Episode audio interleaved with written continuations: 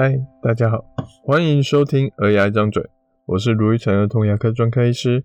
这里是一个分享有关小孩看牙一切事情的地方，尤其是爸爸妈妈最常问的问题，或是我最常提醒爸爸妈妈的话，也可能是一些小编跟我们互动的故事。如果你还想了解更多，请直接 Google 卢玉成，你会找到更多我写的故事与内容。疫情现在有在慢慢趋缓。每日的确诊已经降到五十人以下了，当然是蛮让人开心的。录音的这当下，也听到有更多的疫苗到来，这开放还有开放越来越多的族群可以施打。现在已经开放到十八岁以上的人开始登记的时候，身边的朋友大概分成两个族群，有一群呢是秀出登记完成的画面。也顺便分享说，诶，已经开放十八岁以上的人可以登记喽，鼓励大家多多去试打。另外一群呢，则是烦恼的秀出系统各种赛车、各种宕机、连不进去的懊恼发文，他说啊，我换了好几台电脑才终于登录进去。这个呢，我也只能祝福身边的朋友，还有在听的听众们，可以早日登记成功，也早日打到疫苗。迎接不一样的后疫情时代。不过说到这个疫苗登记的状况，好，其实跟我们儿童牙医有个状况很像，就是预约挂号的部分。不管是医院也好，或是诊所也好，其实怎么挂号一直都是家长的问题。医院系统的挂号名额常常一下子就额满了，哦，常常医院又只开放大概两个礼拜的时的门诊可以挂号。要变成线上挂号系统，诶，看得到却吃不到的感觉。诊所系统的挂号虽然比较没有时间限制，但有一些等待时间，好一点可能是两个礼拜，久一点甚至要一个月、两个月以上。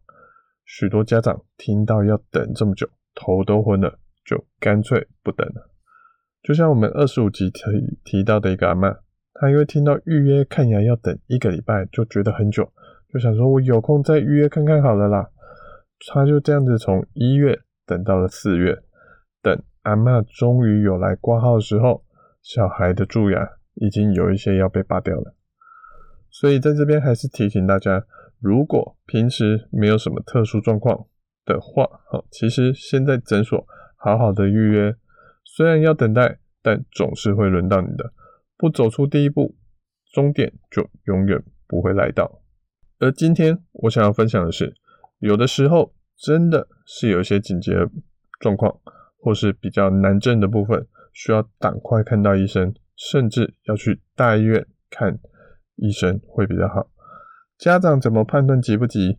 虽然不好判断，不过我们之前有讲过简单的判断方法，我再把之前的文章放在连接栏。不过在这边再次的声明一下，我。今天不是要教大家怎么插队哦，如果是一般的状况，就好好的照标准走，其实已经是最快的方法了。而万一我们真的是属于需要赶快看到医生的状况，要怎么样让医生知道你是有需要，而不是其他那些只是想插队的人，就是今天我希望跟大家分享的东西。首先，第一个是。如果你的状况比较复杂，你之前甚至已经有乖乖的跑去诊所先看过一次，连诊所的医师也建议你去大医院看诊的话，请原本的诊所多一个动作，你就可以比较顺利的不用排队的，哦，就去医院挂到号。那是什么方法呢？就是请诊所开转诊单。一般西医来说，好，在诊所看病，还有在医院看病的挂号费会看会差很多。也就是你今天如果想直接去大医院看医生，可以，可是你的挂号费可能会从本来只要一两百的跳成四五百，对有些人可能来说还差蛮多的。好，所以诊所会帮你开转诊单的频率可能就会比较高。可是牙医有个特别的地方是。医院跟诊所的挂号费几乎是一样的。对病人来说，既然费用都一样，有些人觉得可能大医院的医师、技术、设备都比较好，那我干脆去大医院看就好啦。所以许多只是简单的洗牙、检查、涂氟，也会跑去大医院。而一些状况比较复杂的人，想要挂到号，相对来说难度就会比较多，因为名额就被占走了一部分。对于牙医来说，可能因为对病人的花费影响不大，可是要开立转诊单，还是需要一些手续，是比较麻烦一点点。所以有些医师就会说啊，你就直接去大医院挂号就好了。我可能觉得这样子比较省事方便。不过这就要看病人挂号的功力好不好了。所以，如果各位爸爸妈妈是已经有在诊所尝试看诊过，可是有困难，譬如说小孩极度紧张，或是小孩有一些身体或是心理的特殊状况，连医师都建议转诊到大医院的，请记得跟诊所要求开立转诊单，你会比较好挂到号，不用每天都在那边玩抢票的游戏。那第二个情形呢，就是我们文章提到的。可能小孩的情况是属于一刻都不能等，或是最好撞到牙齿一个小时内就能看到医生，否则会影响很大的状况。或是虽然不用急到一个小时，可是最好当天还是要检查一下状况。这些情形，我相信大多数的医生都愿意努力调个时间来帮爸爸妈妈一下。问题在于平时有太多的病人。嘴巴说的十万火急，可是当我们实际一看，发现他只是学校健康检查的回调药交，或是发现他只是牙齿开始有一点点摇晃，准备要换牙了，或是有些人嘴巴说的很紧急，他小孩撞到了，可是实际一看，发现是一年多前撞到的，今天只是来检查的，可能以为只要办出撞到就无限的特权，可以直接看医生，不用排队。这种状况虽然情况不多，但只要医生遇过一次，下次他要再帮这些紧急的人插队，他多多少少也是会有些犹豫。正因为医生面对太多奇怪的病人了，所以医生判断不出来到底哪些爸爸妈妈是真的有需要，而哪些是应该要请他好好回去排队的。毕竟各位从各位爸爸妈妈也可以想象一下。从我们自己的角度来看，如果我们辛辛苦苦的预约挂号，等待了一个月，依照约定的时间准时，甚至提早到现场等待看诊，却发现前面的那个病人没有什么特别的状况，没有特殊的理由，比你要晚来，就是给你插队，爸爸妈妈应该也会很生气吧？所以爸爸妈妈应该要做的是让医生甚至柜台的助理了解到。我们跟那些只是想插队的不一样。详细怎么判断？好，说实在的是门学问。不过只要简单的说几件事情就好了。有些状况真的会让医生的警铃大响，而有些就不会了。那到底是什么状况呢？第一个最重要的是脸肿起来，脸会肿代表可能是蜂窝性组织炎。它虽然看起来很严重，但还算好处理。吃药或打针就可以了，可是这种状况它不处理，它不会自己好，所以请家长发现了就不要等待，赶快去找医生。